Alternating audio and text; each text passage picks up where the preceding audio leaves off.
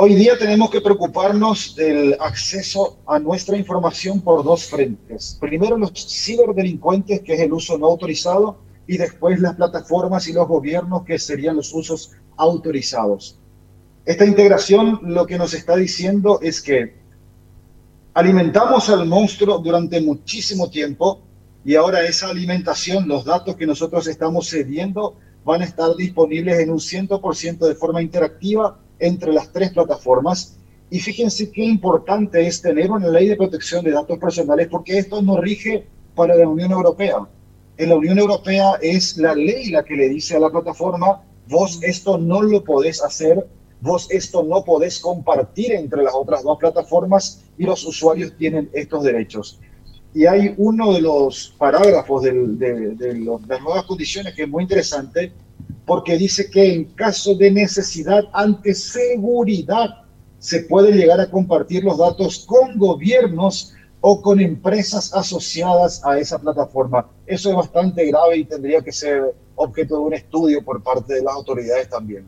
Ahora, eh, eh, Miguel Ángel, para, precisar un poco más y, hacer esta charla un poco más didáctica realmente, eh, para que la gente también entienda, en este caso, Facebook va a tener el, acceso a los contactos de WhatsApp de una persona, va a tener acceso a las ubicaciones que esta persona tuvo con su dispositivo, va a tener acceso a cuestiones que no las tenía anteriormente. Ahora, eh, otra persona física que no sea la compañía en sí no podría acceder?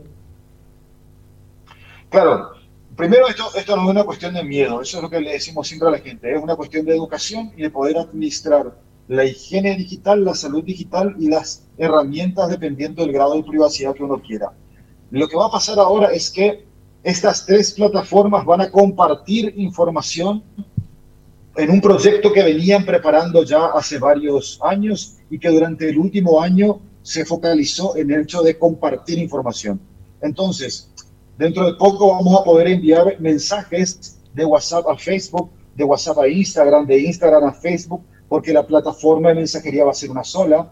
De hecho, la libreta de contactos del teléfono y de las plataformas, cuando vos instalas alguna de estas en tu dispositivo, está compartida con las tres el historial de navegación va a estar compartido también, los intereses y las cosas que compras, los lugares a donde fuiste.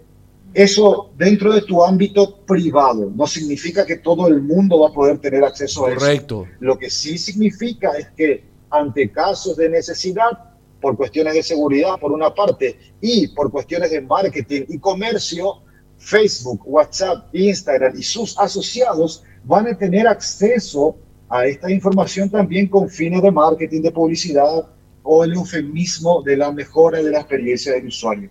Eso es lo que va a cambiar.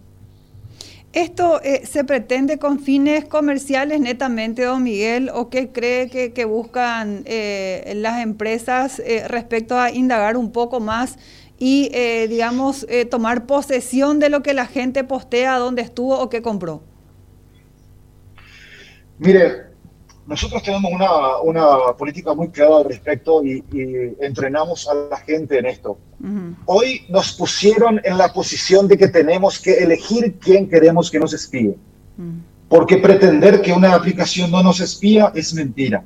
Entonces, vamos a dejar que nos espíe un sistema de gobierno al cual podemos reclamar bajo leyes globales e incluso llegar a ganar una reclamación y permitir cosas como derecho al olvido que sería el caso de Facebook, Instagram y compañía, o vamos a dejar que nos espíe un régimen autoritario como el, régimen chino, que incluso en una plataforma como Alibaba o TikTok permite identificar por los rasgos a grupos sociales o sectas sociales que están en contra del régimen para poder ubicarlas y cazarlas.